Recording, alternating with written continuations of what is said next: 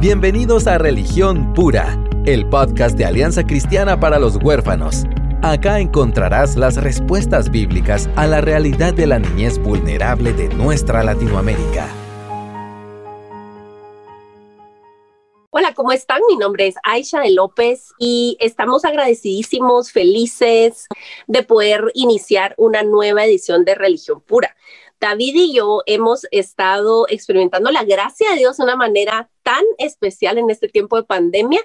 Eh, y David, ¿qué, ¿qué podemos nosotros, híjole, si hiciéramos una lista de gratitud de este año, pero dentro de la lista estoy segura que tenemos muchas en, en, común, pero vos qué puedes decir? Sí, no, yo ahorita estaba pensando en todas las personas que hemos podido conocer. Bueno, tal vez vos los conocías más, pero, ¿verdad? Pero diferentes personas que hemos podido eh, conocer y hablar con ellos y compartirlos con nuestra audiencia. Ha sido una bendición inmensa. Y lo que me encanta es que en, en todas las personas que, que han estado con nosotros en este podcast, siento que aunque tengamos diferentes enfoques ministeriales, regresamos a lo mismo. Y hoy no es, eh, o sea, es, es la misma cosa, ¿verdad? que estamos estamos re felices, ajá, porque vemos la provisión de Dios, la mano de Dios y quizás algunos de ustedes, sobre todo chicas, ustedes tal vez conocen a Clara, es más conocida como la vida clara, creo que así te dicen, la vida clara, pero se llama solo Clara. Y hoy vamos a hablar de un tema que a ella le apasiona. Y si ustedes la siguen en Instagram, que deberían, aunque no sean solteras ni solo chicas, por favor, todo el mundo, la vida clara, tiene miércoles de soltería. Recientemente con David grabamos un episodio acerca de una de las preguntas más recurrentes que recibimos por todas las vías, que es los solteros pueden adoptar y temas que se derivan de eso, en cuestión de servicio, en cuestión de acogimiento temporal y todo ese tema, ¿verdad? Eh, pero decidimos entonces eh, convocar a Clara, ella muy amablemente pues nos programó, nos hizo un espacio para hoy eh, estamos súper felices porque es alguien que ha explorado el tema, ha meditado en el tema, le ha dado vueltas al tema y hoy nos va a contar de cómo surgió este enfoque en su ministerio. Y no solo eso hace ella, quiero que cuente un poquito más de lo que ella hace con su esposo y, y cómo llegaron a donde están ahora. Pero Clara, de verdad, te agradecemos muchísimo que estés con nosotros y contanos un poquito acerca de ti, cómo empezó eso, ese, rollo de, del miércoles de soltería y qué es lo que hacen con tu esposo allá donde están. Eh, bueno, eh, yo seguro que estoy más feliz que ustedes de estar aquí. Eh, ya se los decía ahorita antes de comenzar, es, es, un honor, es una bendición, es, me lleno de agradecimiento a Dios por las puertas que me ha abierto y les decía que es porque yo soy fan de este podcast. Religión Pura es mi top one en mi lista de podcast. Eh, ahorita les voy a oh. contar quizá un poquito más por qué también me interesa el tema, unas partes que no todo el mundo sabe de mí, pero este es un podcast que me ha bendecido, ha bendecido a mi familia, he tenido conversaciones con mi esposo eh, acerca de lo que queremos como familia para nuestro futuro y lo que estamos orando debido a cosas que he escuchado en el podcast, se lo he mandado a amigas que son mm. madres, que están esperando para ser madres, a personas de, que viven situaciones distintas en su vida. Mi mamá es súper fanática del podcast. por cierto, se me olvidó decirle que iba a empezar hoy. Bueno, después le aviso. Pero bueno. Eh, le eh, mandamos saludos a tu mami. Se va a emocionar demasiado. pero, pero para mí todo esto se resume en que Dios es bueno y que Dios nos conecta. Mm. Eh, para su gloria y nos conecta para edificarnos los unos a otros. Y bueno, si yo puedo hacer una parte de eso, de verdad que estoy muy honrada.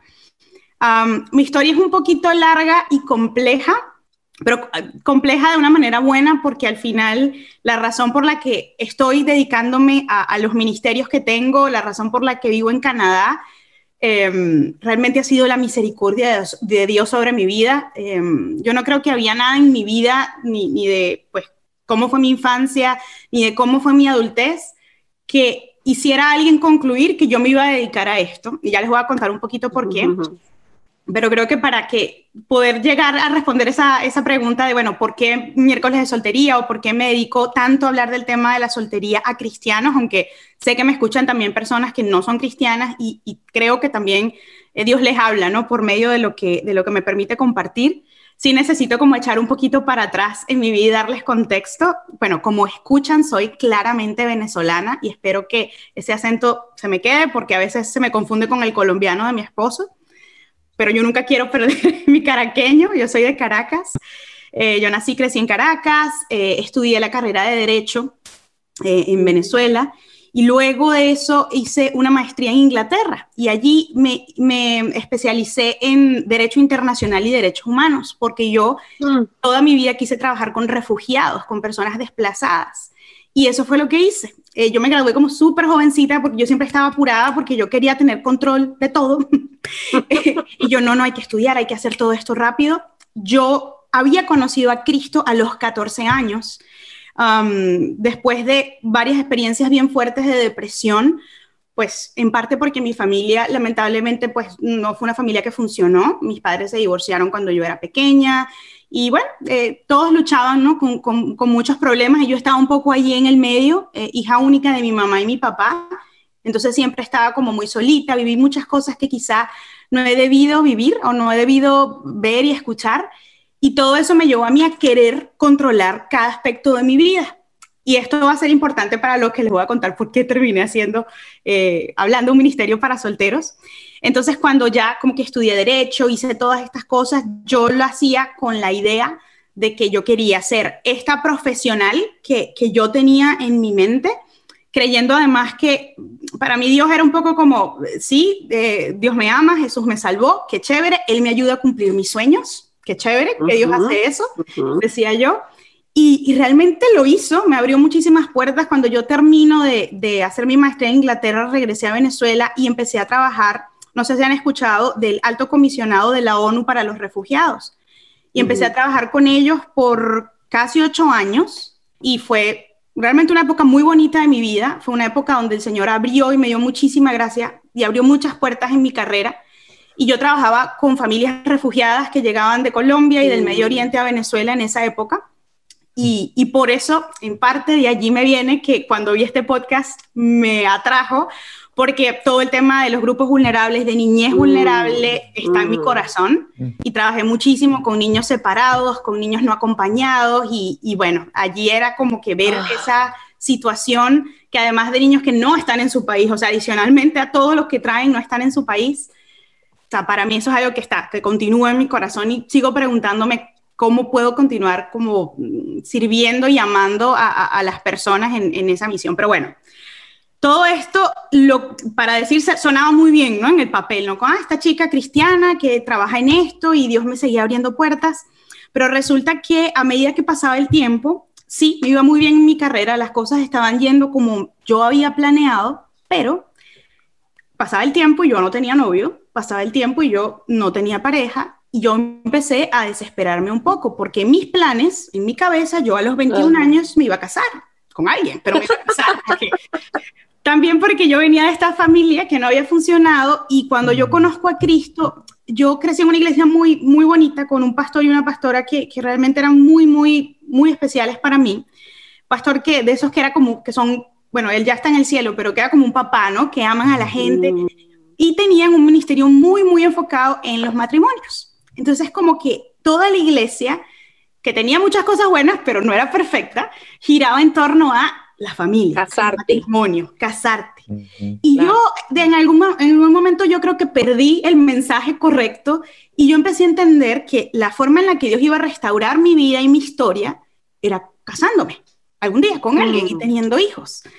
Entonces, digamos, la parte de mi carrera ya me daba una partecita de eso, o sea, ya yo era, había logrado cosas que mi familia jamás en la vida, o sea, yo veía una familia que no tenía muchos recursos y yo estaba haciendo una maestría en Inglaterra, o sea, como que solo Dios había hecho eso, ¿no? Sin embargo, yo tenía este buen trabajo ahora, estaba en la ONU, estaba como súper joven, con mucho prestigio, pero yo sentía, bueno, Señor, ya me diste todo eso y ¿qué pasa con mi esposo? ¿Qué pasa? Este, el que sigue en mi lista.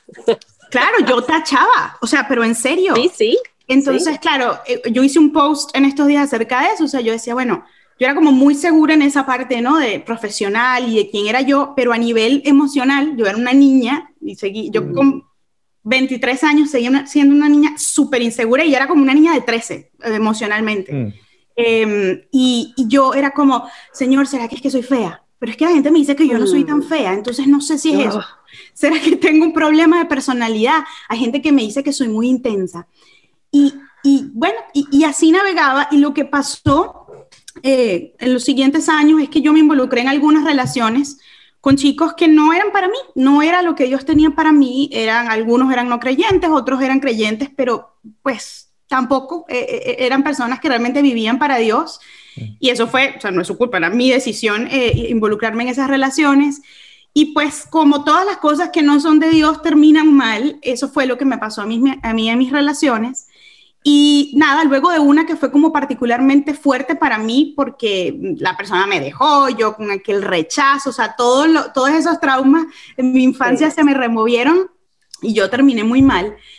Vino una época en mi vida donde yo, bueno, no fui yo, fue Dios, eh, me habló y me dijo, mira, eh, ¿qué, ¿qué, es esta vida cristiana tuya? O sea, tú crees en lo que yo te digo y en el Evangelio y en que yo soy suficiente para ti, en que la restauración de tu vida soy yo o no. Mm. Y tú decides, ¿no? Entonces, no es una carrera, no es todo lo que has logrado, no son estas oportunidades, soy yo. Mm. Y yo entendí esa verdad, pero me tomó, voy a serles honesta, un tiempo digerirla, porque habían sido 28 años creyendo que iba a ser diferente. Y eso ah, eh, paralelamente viviendo en una sociedad de gente, yo le digo así, ¿no? Matrimonio céntrica, como el sentido de tu vida es que te cases. Sí. E incluso mis amigas que también tenían buenas carreras y todo, se habían casado. Y ya como a mis 25, y sucedió así en mi vida, como todo mi entorno social se estaba casando, pero todos, o sea, era impresionante. Todo el mundo encontraba el amor, todo el mundo encontraba a su pareja perfecta eh, en esa época y yo cada vez me preguntaba más y más como, bueno, ¿qué pasa conmigo, Señor? Y lo que sucedió, a pesar de que Dios ya me había como confrontado un poquito con esto de si tú me, tú me amas o no me amas, o sea, a mí no me gusta lo tibio, o sea, tú vives la vida conmigo o no la vives. Yo yo todavía como, yo siento que coqueteaba un poco con la idea de que quizá cuando un hombre me quiera, cuando un hombre me acepte, entonces es que Dios de realmente me va a restaurar. No, yo sí amo a Jesús por encima de todo, pero yo tengo una iglesia y un mundo que me están diciendo que chévere, pero que cuando me case es que el Señor me está mostrando su favor. Cuando me case es que el Señor me da la verdadera bendición cuando me case es que yo cumplo además mi propósito como mujer, porque ¿qué es ser mujer si no es ser madre y esposa? Mm. Y, son unos conceptos bien complicados que se manejan en, la iglesia y, y, se les atribuye además fundamento bíblico. Y yo últimamente tenía una, una navegación a lo largo de la Biblia para darme cuenta que no, que esos conceptos, al menos así planteados, o sea, con ese nivel de, de, de vehemencia de la mujer es esto, eso no es así y no, y no encontramos base bíblica para ello, ¿no? Pero bueno, en ese momento luchaba mucho con eso, siguió pasando el tiempo, 28, 29, 30, y ya a los 30 todo el mundo se había casado, y no solo se había casado, tenía uno, dos y tres bebés. Y mi carrera seguía, seguía aumentando, ya yo había empezado a sentir que no, yo no quería seguir en mi carrera, no porque no la amara, de hecho, la verdad, para ser honesta, hay mucho que extraño de mi carrera, pero yo decía, yo no puedo, yo no quiero seguir viviendo de una manera en la que yo no le pueda hablar a la gente de Cristo en mi día a día. Porque cuando tú trabajas para Naciones Unidas, tú tienes un código de conducta que tienes que cumplir y una de las cosas que tú no puedes hacer es evangelizar a alguien. No puedes hablarle de Dios ni de ninguna religión. Y yo ya había empezado a sentir como, Señor, yo quiero hablarle más de Cristo a la gente, mm. a, pese a mis propios problemas, ¿no? Porque no somos perfectos, pero yo seguía teniendo ese, esa sed, ¿no? De, de poder hablarle a la gente de Cristo y tenía como ese gusanito que no sabía cómo, cómo se iba a ver, pero sabía que no quería seguir como que trabajando en un mundo secular. Y bueno, voy a resumirles un poquito esta parte para poder responder finalmente a tu pregunta.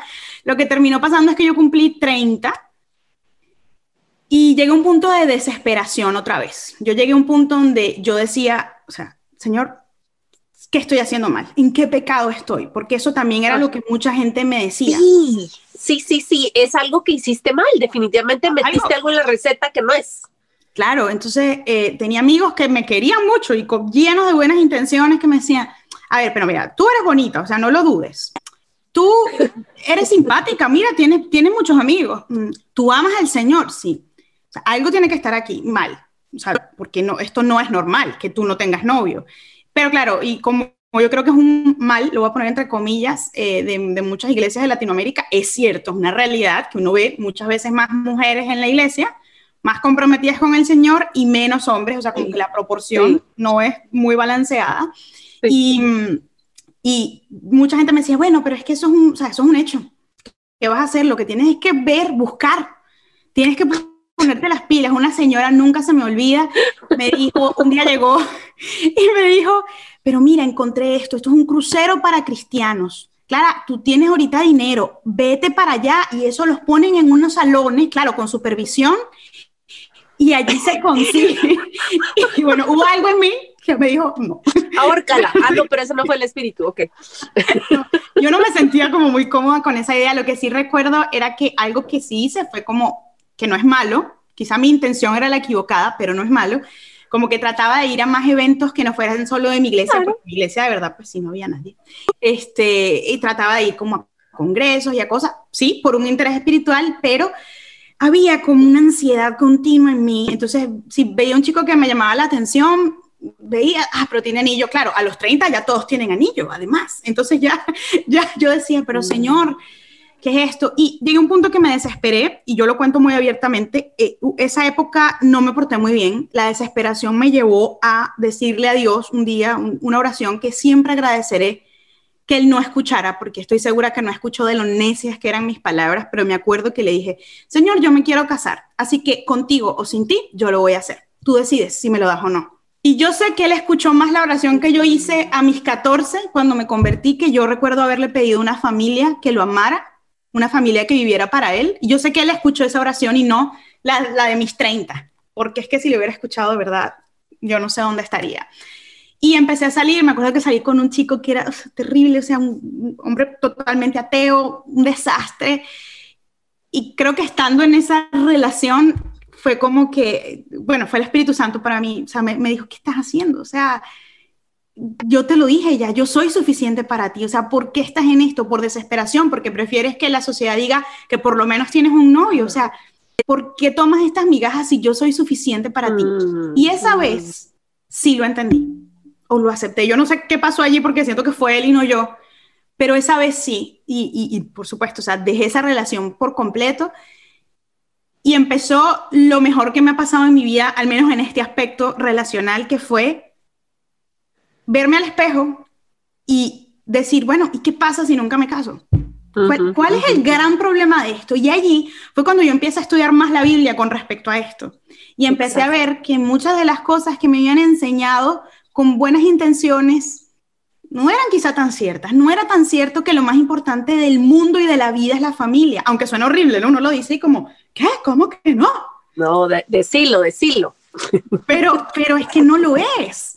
Porque entonces eh, me encanta esa frase de C.S. Lewis que dice, que dice, no dejes que tu felicidad dependa de algo que puedes perder. Que vas a perder. Y la familia se pierde, o sea, es impensable para muchos de nosotros, pero se pierde un esposo, los hijos, eh, incluso eh, nuestros padres, nuestros hermanos, eso es, todos somos seres que, que vamos a morir, ¿no? Y, y, estamos sujetos a este mundo caído y, a, este mundo terrenal. Entonces, digo que de verdad fue el mejor momento de mi vida en ese aspecto porque empecé a, poquito a poco, ¿ah? no fue de un día para otro, empecé a vivir la suficiencia de Jesús en mi vida y entender que sí, yo seguía muy sola, por, incluso por, pues, por cómo era mi familia, éramos solo mi mamá y yo, después yo vivía sola porque, bueno, en todo este recorrido me mudé a varios países trabajando, trabajé en la OEA, en Estados Unidos, y allí creía que de repente el Señor me iba a dar nada que ver, no pasó tampoco. Entonces ya yo estaba cansada y cuando yo me miro al espejo y me enfrento con esa pregunta, me invadió la mayor paz, esta paz que Jesús nos promete. Esta paz que Él nos garantiza y que yo siempre le había preguntado cómo la experimentaba. Es una paz que sobrepasa todo entendimiento, es una paz que viene del gozo de saber que yo estoy completa, que yo estoy, que yo ya fui escogida, que ya yo soy valiosa porque para Él valgo y me lo demostró de la manera más crucial del mundo, que fue darse a sí mismo en una cruz. Entonces suena, a mí muchas chicas me dicen, claro, sí, o sea, todo eso suena fantástico, suena súper bíblico, pero ¿cómo lo vivo? ¿Cómo lo mm. aterrizo? Y yo siempre les digo, mira, o sea, yo no te puedo decir exactamente cómo, pero dile a Dios, dile, Señor, yo quiero experimentar esa plenitud en mi vida diaria, cuando me levanto un domingo y estoy sola y me siento sola, cuando quiero un abrazo de alguien, cuando como mujer quiero que alguien me mande unas flores, cuando veo a mis amigas casarse y tener hijos. Señor, yo quiero saber cómo es verdad que tú me llenas y que yo recibo de tu plenitud, porque eso es lo que dice la Biblia. Yo hice esa oración, no fue una sola vez, obviamente fue un proceso, ¿no?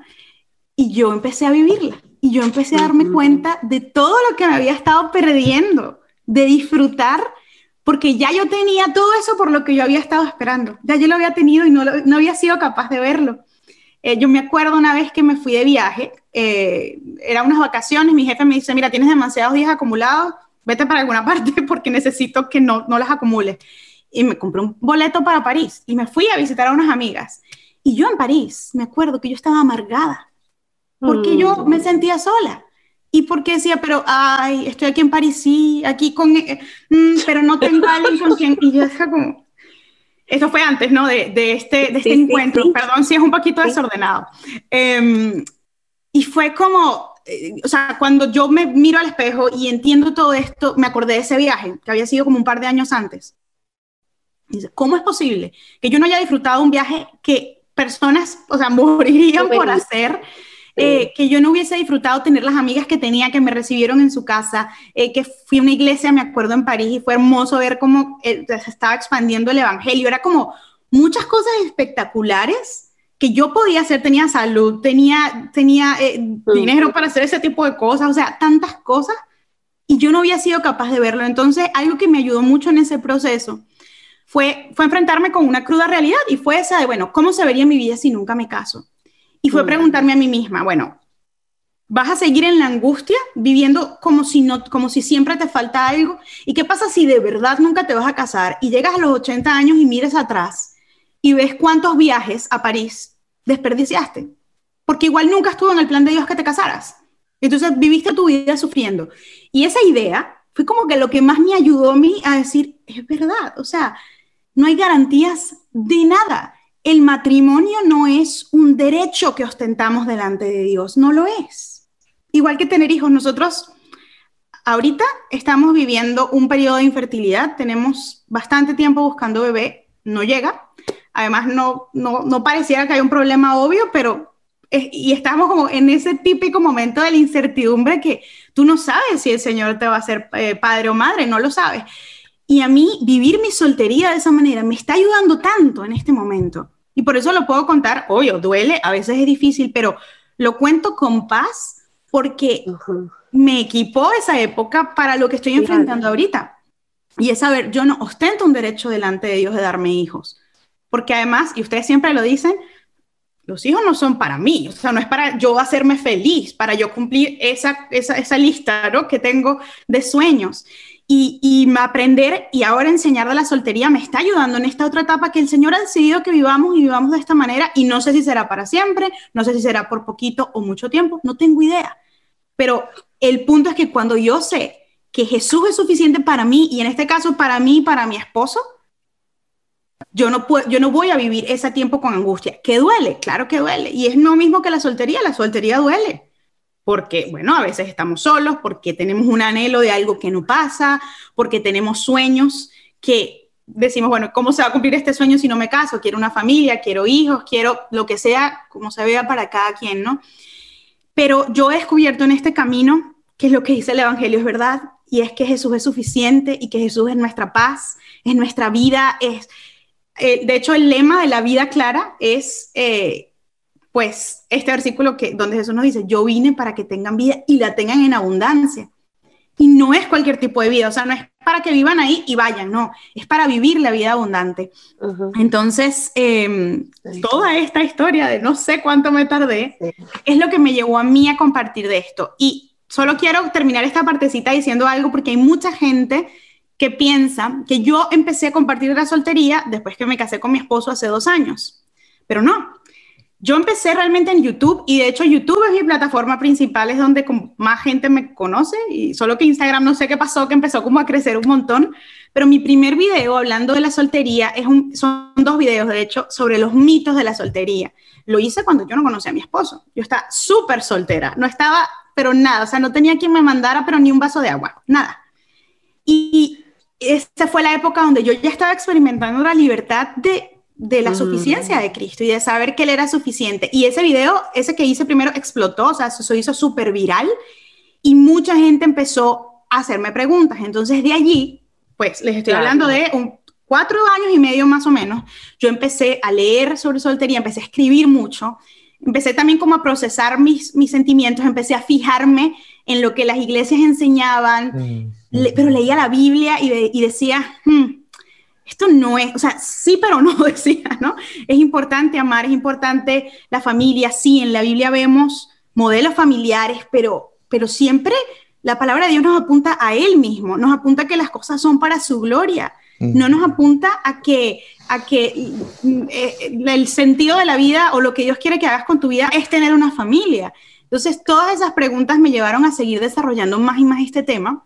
Y, con, y bueno, en ese in-between conocí a mi esposo, que de hecho está llegando, así que cuando las cosas son ciertas, conocí a mi esposo, y esto lo digo, no porque yo no quiero decirle que a todo el mundo le va a pasar esto. Dios tiene una historia diferente para nosotros, pero yo siento que Dios estaba riéndose un poquito de mí, en el buen sentido, de mi incredulidad y de mi desesperación, o de la Clara que estaba desesperada antes, porque yo termino conociendo a mi esposo sin estarlo buscando, para nada, por Facebook porque él teníamos dos amigos en común de la misma, era el mismo ministerio que estaba en Venezuela y en Colombia. Él me vio en una foto cuando él estaba aquí estudiando en Canadá, aburrido en invierno. Me vio en una foto, le parecí linda, me agregó y empezamos a hablar y nuestra primera conversación fue acerca del proceso de paz en Colombia que era una cosa así como que yo siempre decía, nadie me va a querer porque yo siempre estoy con mis temas que no son tan femeninos. Y mi esposo terminó llegando a mi vida, fue una provisión del Señor. Yo le llevo nueve años a mi esposo, es bastante escandaloso para mucha gente, pero siempre digo que me doy cuenta que mi esposo no llegó antes porque no había crecido lo suficiente. Y siempre me parece algo pero llegó cuando tenía que llegar. Y de nuevo, si no hubiera llegado también estuviera bien, pero llegó cuando tenía que llegar. Y hoy que pues, veo lo que Dios sí tenía para mí, digo, o sea, Señor, ¿cómo me atreví a dudar? ¿Cómo me atreví a no creer que tú tienes de verdad lo mejor? Y si lo mejor para mi vida hubiese sido estar soltera, sé que lo estuviera disfrutando también, ¿no? Entonces, bueno, a raíz de todas estas experiencias y cuando empiezo también a experimentar el matrimonio y me doy cuenta que es espectacular, que es maravilloso, pero que no es el centro del universo y que no se acaban tus dudas, no se acaba tu soledad, no se acaba tus problemas de lo que sea, de, mm, autoimagen, de relaciones, no, se acaba nada porque eso solo te lo puede dar Dios y si tú no lo tienes y te casas, no va a aparecer mágicamente. Entonces, empecé a hacerlo como un poquito más seriamente y más consistentemente. Y ya hace unos cinco, no, cinco meses es demasiado, no, como cuatro meses, empecé con los miércoles de soltería porque yo en mayo creé un curso online para solteros, donde hablamos de todas estas cosas como poquito a poquito con fundamento bíblico. Y dije, yo necesito un día donde concentrar todo este tema, donde los solteros se sientan escuchados, donde sientan que pueden ir a hacerme preguntas, hacerse preguntas entre ellos y donde hablemos de estas cosas que yo no quiero ser soberbio y decir que nadie las habla, porque yo sé que hay muy buenos líderes y muy buenos pastores que sí se toman el tiempo, pero quizá públicamente yo ahorita no estoy leyendo a nadie hablándolo. Entonces, Aisha, me hiciste esa pregunta hace como 35 minutos y ahorita la terminé. Hay mucha riqueza en los testimonios. Yo miro que David, o sea, nos estamos disfrutando muchísimo, Clara. Sí, no, y de verdad queremos agradecer a Clara y em, vamos a continuar con esta conversación. Yo tengo ya varias preguntas que he anotado, yo creo que Aisha también, así que no se pierdan el episodio que va a estar la próxima, próxima semana, perdón, pero agradecemos a Clara por estar con nosotros y contar esto. La verdad que yo siento, Aisha, que tal vez tenemos eh, nueva, integrante para el callejón de trompas, porque hay temas que hablaste de que sí es cierto, o sea... Fíjate que es un edificio y vamos suficiente espacio para vos, la lesura. La lesura. ¿Verdad? Hay varios. Sí, vemos varios en este callejón, así que bienvenidos. En la familia es bella, es un don de Dios, no es el centro del universo. Entonces, vamos a seguir este tema la siguiente semana. No se lo van a querer perder. Así que escríbanos. Siempre recibimos con mucho cariño sus eh, propuestas, sus dudas, sus comentarios y nos estamos aquí otra vez reuniendo en Religión Pura.